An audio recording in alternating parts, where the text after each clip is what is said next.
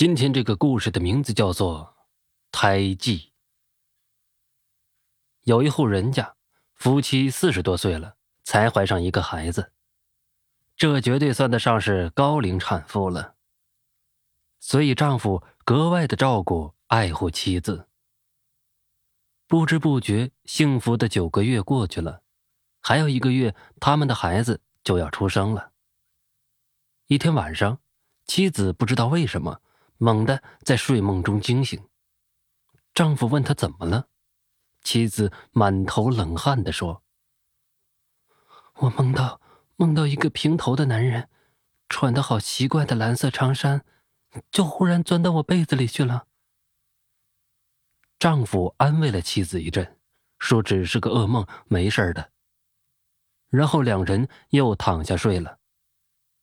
可是妻子怎么也睡不着了。他就躺着，两眼无神的盯着天花板。忽然，天花板的墙角冒出一团诡异的黑气，妻子吓个半死，连忙把丈夫悄悄推醒，指了指墙角。两人抱在一起，害怕的观察着，那黑气越来越浓，忽然幻化成一个人样。这时，妻子看清楚了。这是一个平头男人，穿着蓝色长布衫的平头男人。但是恐怖的是，这个男人的额头有一块血红色的胎记。当黑气完全幻化成那个男人的时候，两夫妻惊恐的抱在一起，瑟缩在被窝里发抖。丈夫伸出头看了看，正对上那个男人深邃的眼神。妻子看到男人的样子的时候，早已吓个半死。突然，丈夫看那个男人纵身一跃，就跳出了窗户。要知道，他们家是在九楼的大楼上。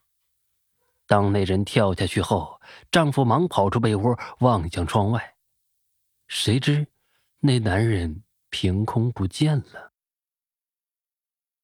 丈夫忙穿好衣服，把妻子送入医院。幸好妻子只是受了点惊吓，并无大碍。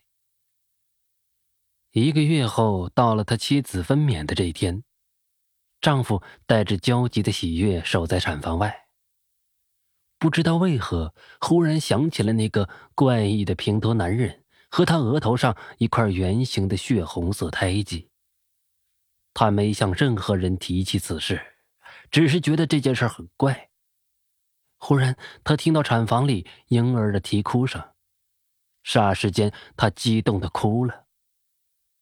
一个护士打开产房的门，将婴儿抱出来的时候，他立马上前接过孩子。